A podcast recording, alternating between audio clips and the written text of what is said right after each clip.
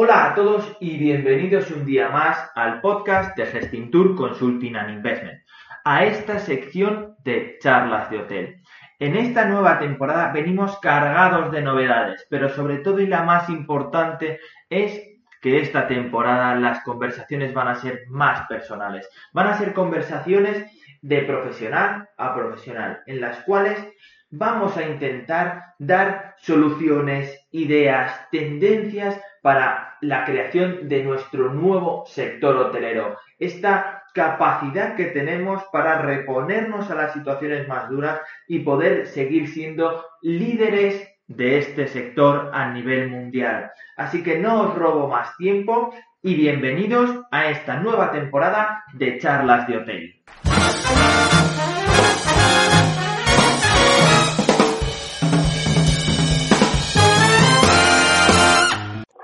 Hola, buenos días a todos y bienvenidos un día más a charlas de hotel. Hoy, como sabéis, en estas charlas de profesional a profesional tenemos con nosotros a otro profesional del sector hotelero. Hoy tenemos a Manuel López, que es el CEO de MIJ Hoteles. Buenos días, Manuel, ¿cómo estás? Buenos días, Alberto. Muy bien, ¿cómo estás tú? ¿Qué tal todo? Muy bien, muy bien. En, en el entorno que nos toca vivir estos, estos meses, ¿no? Que parece mentira, pero ya casi ha pasado un año. Sí, desde luego. O sea, el tiempo ha pasado volando y fíjate que estamos en una tesitura y una situación todavía peor de cuando empezó todo. Pero bueno, esperemos que esto pase antes de lo que todos esperamos, Alberto. Has dicho algo de casi peor. Es cierto, porque en marzo, eh, yo recuerdo el día 13 de marzo, que además esa mañana eh, había sido bastante crítica. esa mañana me cancelaron cinco contratos, eh, pero todos teníamos la esperanza en todas las conversaciones de que esto iba a ser algo pasajero, ¿no? Algo que iba, que iba a durar poco, que era un susto, un bache, ¿no? Y fíjate ahora. Sí, desde luego, Alberto. La verdad es que todo ha ido, mira, ¿sabes cuál es la sensación que tenemos? Me imagino que la gran mayoría es que cada vez que pensábamos que dábamos un paso al frente, al día siguiente o a la semana siguiente dábamos dos hacia atrás. Y eso es lo que ha sucedido durante este año. Por eso la sensación de haber perdido un año para todos, pues es realmente, vamos, complicadísimo porque, porque parece que ha pasado el año y es que no hemos hecho absolutamente nada. Simplemente problemas y, bueno, la verdad es que ha sido, ha sido un auténtico desastre y bueno, y ya ves la situación en la que estamos, que yo creo sinceramente que este mes de enero que hemos pasado, febrero, yo creo que van a ser los peores en, en absolutamente en todo. Sin duda, sin duda alguna. Ayer, eh, ha sido ayer o antes de ayer, o con la agenda, al final que ya se te pasa el día, ¿no? Eh, Reino Unido instauraba otra vez cuarentena para más de 22 países. Sí, sí, desde luego. Y además creo que Johnson también hizo un comentario que aconsejaba a los, eh, a los británicos no viajar este verano a, a, España. Entonces, imagínate la barbaridad, desde luego. O sea, para, para, para comunidades como Baleares, como Canarias, que el, que el turismo británico, pues en Baleares creo que puede llegar a ser un 60% pues imagínate la, la, barbaridad. Entonces, por eso, como te comentaba al inicio de la conversación, pues parece que damos un pasito hacia adelante y a los tres días, pues damos dos hacia atrás. Y se complica, evidentemente, cualquier toma de decisión, cualquier estrategia que plantees. En fin, ese, ese es el, el, desastre, Alberto, que desde luego eh, no sabemos hacia dónde tenemos que, que, enfocarlo porque está siendo una auténtica locura. Exacto. Oye, Manuel, a mí, yo tengo una, la verdad que te soy sincero, yo estas conversaciones las utilizo para saciar toda mi curiosidad, ¿vale? Y, y hay algo que me, me parece curioso o, o, llamativo, ¿no? De, de, vuestra, de vuestra empresa, que es que tenéis más presencia en, en Latinoamérica que en, que en España, por decirlo de una manera. ¿Cómo es porque aquí estamos los españoles muy ofuscados, que si las, eh, las los bordes, las fronteras con Reino Unido, los alemanes y tal, como si todo el mundo fuese esto, pero ¿qué pasa en países eh, de Latinoamérica en los que, por cierto, me pareció muy curioso que tuvieseis un hotel en, en Santa Marta, en Colombia, eh, porque justo estuve dando unos talleres yo con la Cámara de Comercio eh, allí hace unos meses online, ¿no? ¿Cómo, ¿Cómo se ve el mundo al otro lado de, del charco en, en mercados emergentes como son Colombia, y, bueno, Dominicana es un consolidado ya, pero también tenéis presencia. Pues mira, tenemos presencia en el, en el Caribe mexicano. En, México tenemos algunos hoteles, pero mira, al final cada país eh, siempre y creemos que, que, el problema grande lo tenemos en nuestro país y que siempre vemos al del frente, al de enfrente y creemos que siempre lo está haciendo mejor que. Exacto, es muy español eso. Exactamente, pero eso al final, eso al final, mira, te voy a explicar eh, dos ejemplos. El ejemplo que tenemos en España, que eh, tenemos hoteles cerrados desde el mes de marzo, evidentemente con lo que ello conlleva, con el desastre que conlleva, con los costes, con, con las preocupaciones, evidentemente las familias que siguen en el ERTE. Y luego, por otro lado, tenemos, eh, por otro lado, tenemos el Caribe mexicano, que tenemos todos los hoteles abiertos. Pero ¿qué pasa? Que al final, bueno, ellos eh, decidieron, el gobierno mexicano decidió, pues con unas restricciones eh, mucho más flexibles, desde luego, de las que son aquí. Ellos tienen como un semáforo y el semáforo, dependiendo de los contagios, pues te permite una ocupación u otra. Pero ahora, por ejemplo, está en semáforo naranja y la ocupación que te permite es el 50. ¿Qué pasa? Pues eh, que al final no acabas cubriendo ni los costes, Alberto. ¿Por qué? Porque, pues imagínate, un, un hotel al 50% de ocupación, todo lo que ha pasado, evidentemente, con, con, con la tarifa media, que, claro, empezar todos de cero, pues eso quiere decir que, que los precios están, están en el suelo, obviamente. Sí, más que tortas. exactamente. Luego, como bien sabes, abrir un hotel pues te da igual al final tener tres habitaciones que tener 40, necesitas el mismo personal, entonces los costes son los mismos. Pues todo eso que hace lo que genere, que al final aquí tienes cerrado, tienes unos costes fijos y evidentemente tienes un problema, pero es que ahí tienes abierto, tienes unos costes fijos que todavía son muy superiores, no llegas a los costes y tienes otro problema. ¿Cuál es la diferencia? Bueno, pues que tienes a las personas trabajando, que para nosotros el tener a los empleados eh, es muy importante. Aunque también es cierto que obviamente también hemos tenido que pedirles ayuda para poder abrir, o sea, ayuda en el sentido de que de que bueno altos cargos y demás pues bueno pues han tenido que ajustar un poquito porque era importante para poder asumir los costes. Entonces para que veas Alberto que al final mm, el punto de vista que tenemos aquí en España es el que bueno pues estamos cerrados tenemos unos costes pero es que abrir y abrir por abrir pues la única parte positiva ha sido la de los empleados y evidentemente también pues bueno no todos nuestros hoteles son en propiedad algunos son en en renta y evidentemente pues eso también para el propietario que todos tienen sus obligaciones pues también es desde luego una alegría. O sea en el momento que tú abres pues bueno aunque aunque llegues a un a un acuerdo con él y, porque evidentemente que las ocupaciones las que son pues pero de un modo u otro también puedes pagarle una renta. En cambio aquí pues es, es, más complicado, desde luego, aunque tengas que esforzarte y, en muchos de los casos también tengas que hacerlo. Eso es un poco la, la, para que veas las dos, las dos versiones de, de México y de España, eh, que, que al final han sido muy diferentes, pero, pero a la vez para las compañías pues han sido, han sido parecidas. Mm, totalmente de acuerdo. El otro día hablaba con, con una con un hotelero también, eh, no, no en una de las charlas de hotel, y, y hablábamos de, me decía, ay, es que tengo la esperanza de que esto pase y tal, y yo le decía, digo, la esperanza, ¿desde qué punto? La esperanza de que esto se solvente y vas a poner herramientas para, para eh, adaptarte al nuevo entorno que ha venido y que va a estar mucho tiempo, o, la, o tienes la esperanza de que todo vuelva a ser como antes. Digo, ¿por qué? Que vuelva a ser como antes eh, es imposible. Eh, porque creo que, que hay ciertas medidas que han llegado para, para quedarse y, y un ejemplo muy claro, ¿no? Igual que para viajar a, Perú o a África, yo voy con mi cartilla de, la fiebre amarilla donde la tengo sellada y si no la tengo no paso, pues entiendo que, que ese pasaporte eh, internacional de vacunación pues se instaurará, ¿no? Y, por hablar también un poco de esa esperanza, ¿qué mercado es, crees que se adaptará mejor a este nuevo entorno?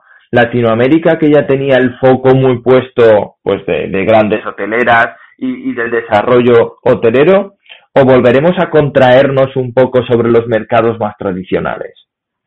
Mira, Alberto, yo creo que al final, cuando hablamos de adaptarnos, eh, de, de, de, reinventarse, todo eso, yo sinceramente eh, lo veo lo veo complicado.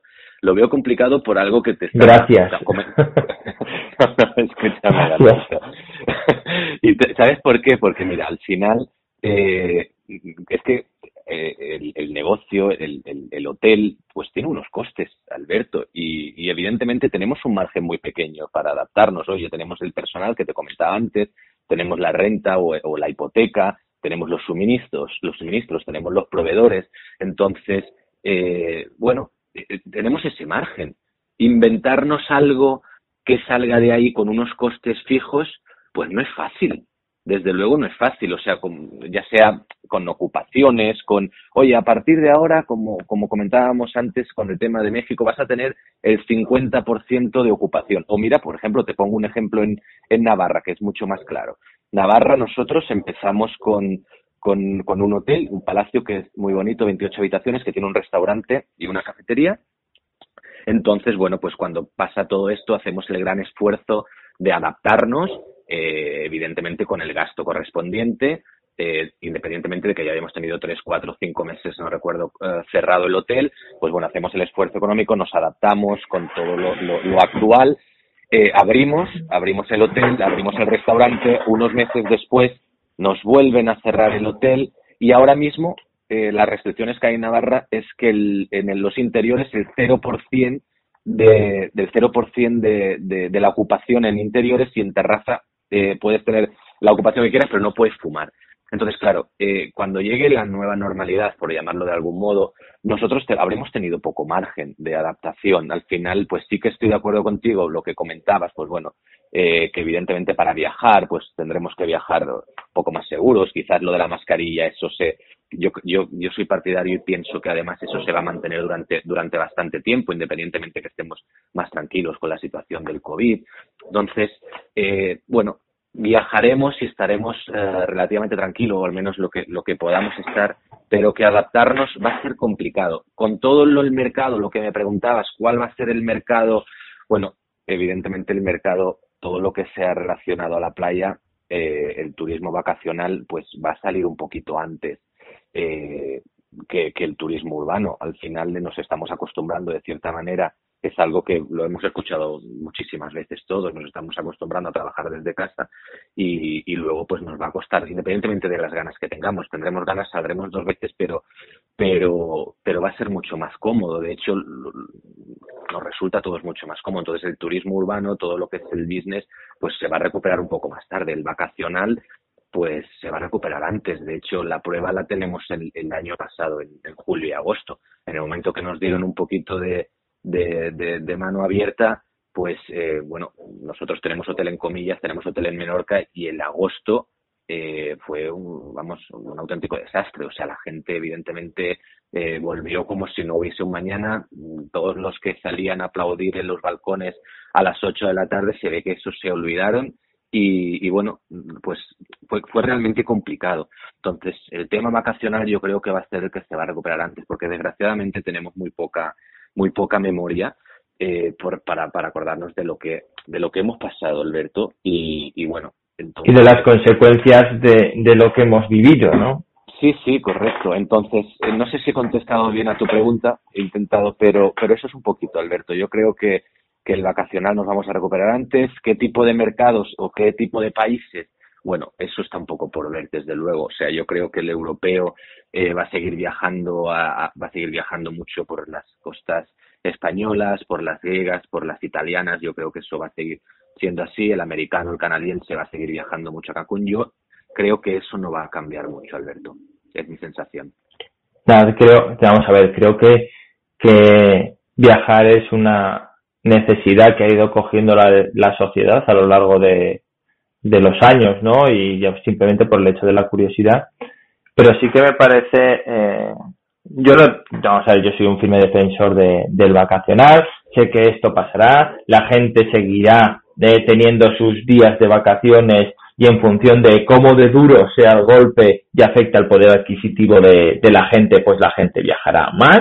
Sí que es cierto que hay un cierto miedo, no bueno, no miedo, no hay hay un sentimiento de, recelo, ¿no? A la hora de, pues, pasarse seis horas en un avión o, cuatro horas en un avión, ¿no? Lo creo que un poco las conversaciones y en el entorno, ¿no? Pero, pero qué curioso que, que el modelo eh, hotelero urbano que era en el que más se profesionalizó la inversión, más inversiones se hacían y el vacacional era como los inversores no querían, ¿no? Eso de que esté el hotel cerrado dos meses, no, no, lo, no lo acaban de entender, ¿no? Ahora la adaptación que, que va a haber en esas ciudades va a tener que ser importante. ¿Tú qué opinas? Totalmente, estoy totalmente de acuerdo contigo. Lo que sí que también es cierto es que ciudades como Londres, París, Barcelona, Madrid, o sea, también la verdad es que se van a recuperar relativamente pronto cuando todo esto pase. Entonces sí que es cierto que primero las vacacionales son las que se van a recuperar, porque al final, como muy bien has dicho, pues al final las vacaciones, pues oye, es algo que está de moda. O sea, yo, ahora mismo es muy difícil encontrar a una persona que no haya estado en 10 países. Antes pues si encontrabas a alguien hace 20 años, eh, encontrabas a alguien que había salido de España o que había estado en tres países, pues bueno, te encantaba escucharlo y demás, y ahora pues en el momento pues las personas ahorramos pues para poder salir de vacaciones, que al final eh, es, es, es, para lo que trabajan o trabajamos muchas personas para poder disfrutar ese, ese, ese momento, ¿no? Entonces, yo creo que, que cuando todo esto pase un poquito, ese, esa, ese vacacional pues sí que va a ser lo que, lo que, lo que realmente se recupere antes, porque al final lo que queremos también es desconectar. El urbano, bueno, urbano, pues por ejemplo, ciudades como Madrid, que recogen muchos eventos y, demás, pues poco a poco todo eso también se va a ir recuperando. Va a ser más tarde, por evidentemente, por la concentración de personas y demás, lo que comentábamos antes también, que nos hemos acostumbrado a trabajar desde casa, pero se va a recuperar, evidentemente. Yo sí quiero, quiero pensar que que, que una diferencia muy pequeña de los hoteles vacacionales, el urbano y sobre todo estas plazas que comentamos, también se va a recuperar con cierta uh, normalidad cuando, cuando evidentemente todo este tema de vacunas y demás y empecemos con las fronteras a abrirlas. Bueno, o eso quiero pensar, Alberto, porque la verdad es que, que llega un momento que uno no sabe, no sabe. Pero bueno, yo intento ser muy optimista con todo. Manuel, tenemos que tener eso en la cabeza todas las mañanas, aunque muchas veces nos tengamos que autoengañar. Sí, sí, desde luego, comparto, comparto contigo. O sea, intento ser muy optimista porque al final, oye, tenemos muchas personas con nosotros que, que al final, pues bueno, nuestra actitud y nuestra manera de ver las cosas es lo que le tenemos que transmitir. Por tanto, si no nos lo creemos nosotros mismos, eh, aunque es difícil, Alberto, porque la situación evidentemente es complicadísima. O sea, como te comentaba, con hoteles cerrados desde el mes de marzo, o sea, ¿cómo mentalizas a ese director que lleva desde marzo sin poder abrir su hotel que todo esto en breve pasa, que hay que ser optimista, o sea, es complicado. Pero obviamente nosotros tenemos que ser los primeros, los socios de las compañías, presidentes, CEOs, tenemos que ser los, los, los primeros en, en creernos que, que, tarde o temprano que va a pasar. Y yo sí que pienso que un punto de inflexión va a ser eh, Semana Santa. O sea, no normalidad, desde luego, ¿eh? pero ¿te acuerdas que comentábamos al inicio de la conversación ese, que todos los días un pasito adelante y dos días más tarde hay dos pasos para atrás y demás? Pues yo pienso que a partir de Semana Santa vamos a empezar con pasito, pasito para adelante y que ya no va a haber pasitos para atrás. Va a ser lento, va a haber muy pasitos muy cortitos, pero ya no vamos a volver a esos tres pasos para atrás. eso, sería, eso sería, yo, yo te creo, yo te creo y eso va a ser fabuloso simplemente ya solo por, por la psicología de, del mercado, de los emprendedores, de los propietarios, de las empresas grandes, de las empresas pequeñas. Para, yo me pregunto porque eh, una de las cosas, el otro día es que tenía una conversación con, con una empresa de distribución y hablábamos de, dice, sí, que todo esto de la, del teletrabajo y tal está muy bien, pero, pero tenemos ciertas ineficiencias por no poder trabajar todos juntos a la vez en, en la misma mesa, ¿no? ¿Cómo, cómo gestionáis vosotros una sociedad, eh, una empresa así, con, con, con tanta distancia, ¿no? Entre los distintos eh, mercados y sobre todo cuando en algunos destinos no tenéis una alta concentración de camas, porque esa, la gestión de eso eh, tampoco permite mucha economía de escala a veces, ¿no?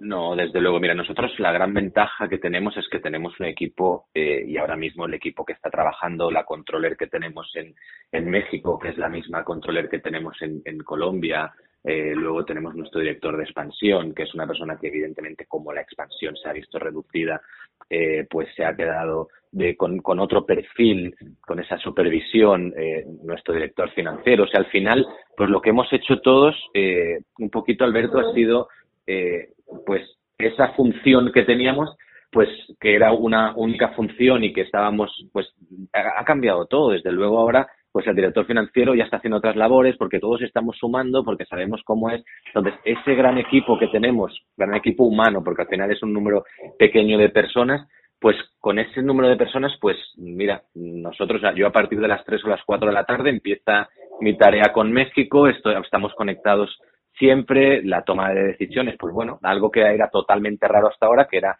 no tener reuniones presenciales, pues ahora ya sabes, de esto de las calls, los Zooms y demás, pues eh, nos hemos acostumbrado a trabajar así. O sea, es como si estuviésemos presencial, eh, tenemos reuniones y juntas así, y la verdad, lo, hemos, lo hemos llevado a la normalidad y realmente es cómodo, desde luego, que no lo cambiaría absolutamente por nada como lo, lo gestionábamos antes. Pero gracias al equipo humano que tiene la compañía y de la forma que, que todos se han implicado, pues la verdad es que nosotros lo llevamos, lo estamos llevando relativamente bien. O sea, estamos tranquilos en ese aspecto, Alberto. Oye, es una... Es, me, me, encanta, me encanta escucharte. Y es que hay algo que, que escucho eh, mucho desde el año pasado, es el factor humano. Parece que no sabíamos, no, que nadie me malinterprete, pero parece que nos hemos dado cuenta, por fin, ¿no? En, en que ese factor humano es lo que, lo que muchas veces mantiene las, las empresas a flote. Desde la pequeñita como la mía a las más grandes como, como las vuestras o a las súper eh, grandes, ¿no? Por cambiar. Dime, dime. ¿Sabes qué pasa, Alberto? Que quizás antes, eh, desgraciadamente, porque al final no teníamos el tiempo ni siquiera para darnos cuenta de, de, de lo que realmente importa el factor humano. Ahí le has dado. Es así, entonces cuando vamos a ese ritmo de seis reuniones por día, salgo de aquí, me voy al banco, me voy y no tienes tiempo eh, para, para sentarte un ratito y decir, wow, es que al final las personas que están cerca de mí son las que me están ayudando a, a estar donde estoy o a crecer de la forma que estoy creciendo. En cambio ahora ha cambiado todo. Ahora estás en casa mucho tiempo y con las personas que realmente tienes ese contacto son las personas que están cerca de ti, que te han ayudado a estar donde estás. Entonces ahora todos claro, ese, somos conocedores de que del apoyo y de las personas que realmente empujan y están al lado de las compañías. Es triste decirlo, pero, pero no nos hemos dado cuenta realmente. Sí, quizás antes el mensaje, sí, el equipo eh, es importante, sí, sí, estoy de acuerdo, pero antes llevábamos un volumen eh, de, de, de, estrés en la calle de un lado a un lado, a una reunión a otro, que quizás, o al menos, mira, voy a hablar por mí, no voy a hablar por, por los demás, que no eras, no, no, te, no eras consciente pero ahora mismo, o sea, que tienes a esas personas a tu lado en estos momentos que sabes que, que, que, vamos, que están sumando día tras día, que están viviendo como si fuese suyo la situación de la compañía. Vamos, yo la verdad es que solo tengo palabras de agradecimiento para ellos y, y, y la verdad es que, que, vamos, estoy encantadísimo con el equipo que tenemos. Pero que, pero que ha tenido que, que, lo que sí que es triste es que haya tenido que llegar un momento así para realmente ser tan consciente, aunque ya lo fuésemos antes de que teníamos un buen equipo, no hemos sido conocedores hasta este momento de que realmente el equipo es muy, muy bueno. Exacto, exacto. Oye, vamos a hablar de, de quiero comentar contigo de, de cuando todo esto, de esos pequeños pasitos, ¿no? Eh, sois una de las pocas cadenas españolas que tienen hoteles en Estados Unidos. Sí, la verdad es que nosotros, eh, antes de que empezara todo esto, eh, ya lo llamamos todo esto, ¿verdad? Y al final ya no sabe uno cómo llamar todo este tema, pero sí. nosotros, nosotros el, el eh, por mediación de nuestro nuestro director de expansión, que está, que bueno, que, que, que la verdad, eh, Nueva York es un es un punto el cual siempre ha creído mucho, pues entonces eh, está muy bien relacionado en, la zona, por tanto conoce muy bien eh, muy bien el sector. Eh, nuestro director de expansión llevaba muchos a, lleva muchos años trabajando en el mundo del turismo.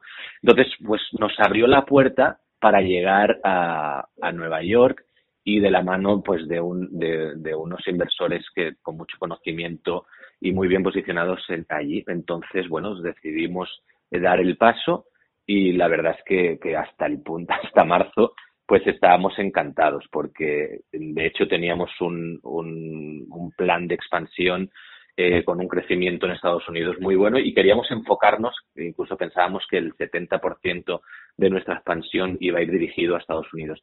¿Qué ha pasado? Bueno, pues que evidentemente todo se ha quedado en stand-by. Eh, vamos a, justo cuando podamos, vamos a abrir los dos hoteles eh, que ahora mismo creemos que pueden ir mejor que son Solita y Macarren, eh, pero, pero claro, con mucho cuidado ahora, porque al final, eh, bueno, como lo que comentábamos, Alberto, no sabemos cuándo es ese urbano, cuándo va a ser el que, aunque obviamente pensamos que Nueva York va a ser también de los primeros lugares en recuperarse, porque así lo dice la historia, o sea, Nueva York siempre siempre se ha recuperado, así como es de las primeras en caer cuando pasa cualquier tipo de situación eh, parecida a esta, aunque parecida no haya habido, pero, pero también va a ser de las primeras en recuperarse. Por tanto, tenemos, eh, creemos mucho en el, en el proyecto de Nueva York, queremos recuperarlo uh, justo podamos, aunque ahora, aunque ahora mismo uh, hacernos planteamientos es, es muy complicado, Alberto. Nosotros seguimos con, con la cartera, seguimos en cartera con, con 8 o 10 hoteles, tanto a nivel nacional como eh, como a nivel en, México y demás, que los tenemos en cartera y son hoteles pues que, que, que, bueno, que han estado a punto de cerrarse, que no se han podido cerrar por la circunstancia y como hemos querido ser muy precavidos, de momento vamos a ver cómo pasan estos mesecitos. ¿Cómo vive, como ves, todo, yo, yo lo que único que quiero saber en esta vida, ¿cómo es la vida de, de una empresa pequeña en el gigante americano? Te lo pregunto porque yo cuando trabajaba en una compañía como, como director general, yo tenía muy puesto el foco en, en, en el mercado americano, ¿no? Y estuve valorando operaciones de inversión allí, haciendo los análisis, hablando pues con consultoras allí y demás. Y al final el presidente de la compañía me dijo, dice, Alberto, somos demasiado pequeños para un, para un gigante tan grande, ¿no?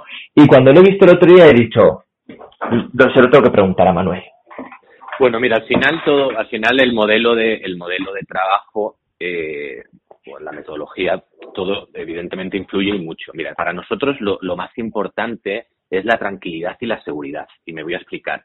Eh, nosotros, eh, antes de entrar en, en algún hotel, en algún país, siempre lo que, lo que, lo que intentamos es de la mano de, algún, de la tour operación, de, de, o sea, intentar uh, ver de qué forma podemos tener algún tipo de garantías. Para nosotros eso es muy importante, eh, porque coger un hotel, independientemente de que prepares un plan de negocios y, y demás, sin, sin, pero solo lugares que al final son relativamente nuevos para nosotros, como el tema de Nueva York, y demás, nosotros, vamos, en este caso yo no, yo no lo hubiese hecho. Entonces nosotros antes de, de seguir, eh, de empezar con Nueva York, primero, como te comentaba inicialmente, nuestro partner en Nueva York es muy conocedor del mercado, eh, conoce es, eh, la expansión que, que, va, que va de su mano también nos interesaba mucho, la turoperación, cuando nosotros le presentábamos eh, estos proyectos, creían en esa en ese, para nosotros es súper importante, Alberto, que la ubicación y el destino sea prime. Si no, muy difícil eh, vamos a entrar en ese tipo de proyectos. Por tanto, como para nosotros es interesante, entendemos que para la turoperación también, para el inversor en este caso, si no somos nosotros, eh, también lo es. Entonces intentamos hacer un paquete que nos, que nos, que nos dé tranquilidad y, y, una vez elaboramos el, plan de negocios y vemos que realmente los números eh, estamos cómodos, pues ahí es cuando entramos. Si no, o sea, nosotros que entremos en un proyecto, en un hotel, para ver si funciona o no funciona, mmm, es complicado. Entonces, espero que haber respondido a tu pregunta, Alberto. Sí, sí, yo creo, yo creo que, yo creo que sí. Y, y sí que me quedo porque lo que has dicho, ¿no? De, de Nueva York, ¿no? Yo creo que hay 10, 15, 20 ciudades en, en, el, en el mundo que, que por mucho que sean destinos urbanos, son destinos de, de vacaciones, son, eh, son destinos de leisure, ¿no? De, de, de atraer también ese, ese ocio y al fin y al cabo pues creo que son muy, muy interesantes. Pero también imagino que la competencia bueno, imagino y sé que la competencia es feroz por esas ubicaciones que son prime y que son objeto de deseo para, para todas las, las marcas, ¿no? Grandes, que, o grandes, o, o grandes como vosotros que, que tienen eh, la, la aspiración y la capacidad para llegar allí. Pero nosotros, nosotros al final acabamos siendo pequeñitos, pero fíjate en algo, Alberto, al final hoteles eh, boutique de 50, 40, 60 habitaciones, las grandes marcas que al final eh, no van a entrar. Luego, tú sabes que las grandes marcas, la mayoría, pues bueno, eh, si van con algún tipo de, de, renta, pues bueno, es más un management o más, entonces es, es, es, complicado para, para, y como yo te comentaba antes, nosotros con ese tipo de garantías y demás, pues a veces también podemos ofrecer una seguridad al final, al, al inversor final, que bueno, que, que, produce tranquilidad y no ese tipo de management, ese tipo de, porcentaje, si va bien y si no va bien. Entonces eso es un, eso es un poquito, Alberto, pero, pero nosotros yo creo que estamos en un segmento que, que no molestamos mucho a nadie, entonces que hacemos poco ruido, pero esos 40, 50, 60 habitaciones, ese hotel boutique, pues no, no creo que haya muchas compañías, las hay muy buenas evidentemente en el sector, pero no creo que hay muchas así como a lo mejor ese tipo de, de 120, 150 habitaciones, que ahí sí que, que entraríamos, eh, que, que, además de que seríamos muy pequeñitos, obviamente no creo que supiésemos hacerlo también como las grandes cadenas también que hay en el mercado. Te voy a hacer una pregunta un poco trampa. ¿Europa o Estados Unidos? Eh, te voy a responder, mira, yo ahora mismo eh, Estados Unidos. O sea, ahora mismo te digo porque para nosotros hemos, hemos estudiado muchos, muchos países, hemos estudiado y, y la verdad es que Estados Unidos, esa, uh, mira, comentabas antes de, de cómo podíamos entrar en, en, en, en, esas ubicaciones y demás, es que al final, hasta ahora y antes de todo este tema, una ubicación y un destino como Nueva York, como Miami, como al final no es porque nosotros mm, lo digamos, sino es porque la, la tour operación y los que realmente entienden en esto eh, te lo piden. Claro, son, te, te, lo piden. Al final, nosotros, yo siempre ponía, pongo un ejemplo cuando, es un, un, ejemplo, un ejemplo tonto, pero que es así. O sea, yo cuando llego a algún sitio y levanto la cabeza, alguna ubicación, algún destino y veo quiénes están, quiénes, quiénes son los que realmente están, que son los que realmente saben y no nosotros. Pero cuando ves que están ahí, dices, pues yo también quiero estar aquí.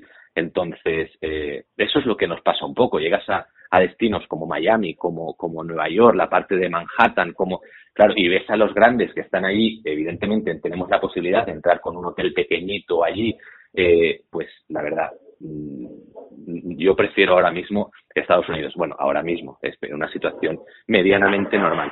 Pero ojo, obviamente ubicaciones como Madrid, que también tenemos dos hoteles, o son ubicaciones realmente, realmente buenas, en las cuales estamos encantados de cuando todo esto vuelva otra vez, pues bueno, es, es, creemos muchísimo en ellas, o por ejemplo Menorca.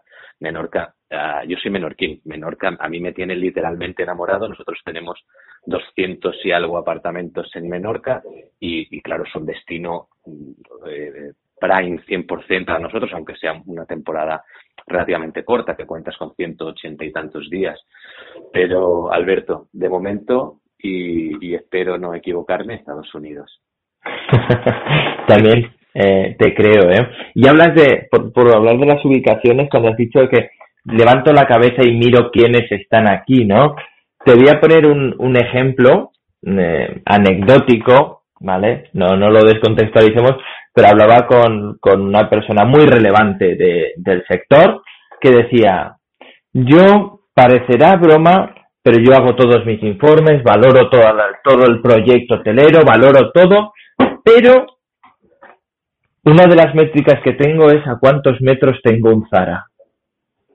Claro. Fíjate, dice, son los mejores buscando eh, ubicaciones, son los mejores eh, definiendo dónde está el, el meollo comercial y el volumen de gente. Dice, y es una métrica que tenemos a cuánta distancia tenemos el Zara, el flagship de Zara de esa ciudad. Pues me parece muy inteligente, pues yo hago algo parecido, pero evidentemente con los que saben un poquito más que yo de esto, y, cuando llego y miro, miro a mi derecha y a mi izquierda a ver quién están, digo, entonces sí me interesa este esta ubicación. Pero que te lo compro 100%, Alberto. O sea, que me haya dicho eso. O sea, pienso exactamente igual que él y además me gusta mucho el ejemplo que me has puesto. Es que me, me pareció gracioso y, y, muchas veces de, de las, me, me, me ejemplificó un poco la sencillez de la vida en muchos aspectos, ¿no? Eh, con tanta, tanta no, no, al lado de Zara, que, que está hecho, ¿no? pues oye, pues nada, 10 años de experiencia en expansión reducidos a buscar en Zara. Exactamente, así es, ya ves que sencillo. Pues bueno, pues algo parecido hacemos nosotros. Cuando llegamos a los sitios levantamos la cabeza y vemos quién es. oye, Manuel, eh, te quiero, te quiero preguntar una, tema, cosa sobre Sudamérica, sobre Latinoamérica en concreto, eh, porque para, para, bueno, sí que hay compañías muy grandes como, como Sercotel que hicieron eh, acciones, están haciendo acciones muy fuertes de crecimiento allí. Evidentemente, pues las grandes Accor, Marriott, todas estas han tenido eh, con sus marcas un posicionamiento, pero países como Colombia, por ejemplo, están teniendo una repercusión brutal ahora mismo a la hora de, captar marcas y de desarrollar su proyecto hotelero, ¿no? Su, sector turístico.